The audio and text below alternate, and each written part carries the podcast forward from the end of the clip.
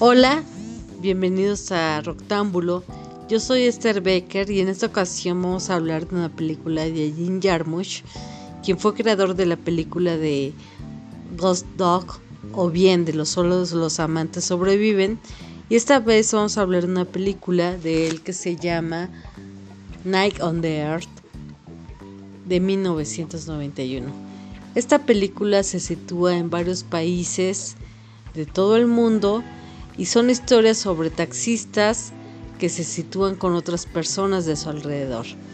Las historias se sitúan en Los Ángeles, Nueva York, Roma, París y Helsinki. Bueno, maneja un humor negro, bastante elocuente, bastante direccional. tiene que ver con todo este algarabía y suntuosidad que ocurren en diferentes países de acuerdo a su contexto y de acuerdo a su vida cotidiana.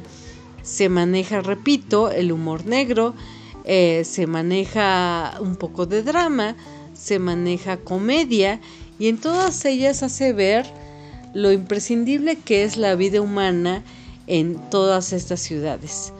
Se manejan sensibilidades y muchas cosas que a través de los, del tiempo han sido irreversibles para la vida cotidiana. Eh, en esta película podemos ver actores como Roberto Benigni o bien a actriz como eh, Winona Ryder que actúa en el primer cortometraje.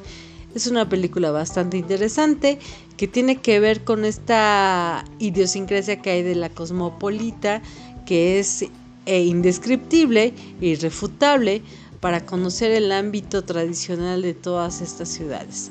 La recomiendo mucho, Repito, la película se llama Night on the Earth de Jim Jarmusch de 1991 y que es una de las películas independientes más importantes que existió en, la década de los 90. Repito, véala, es una historia fascinante, es una historia que alberga historias de los suburbios, de la vida eh, intempestiva que ocurre en las ciudades, y que eh, ocurren más o menos de las 10 de la noche hasta las 5 de la mañana y que tienen que ver con todo este contexto eh, asfixiante que se da en la vida del ser humano en toda la sociedad eh, caótica que vive esta pequeña perspectiva de la vida. Muchas gracias y hasta luego.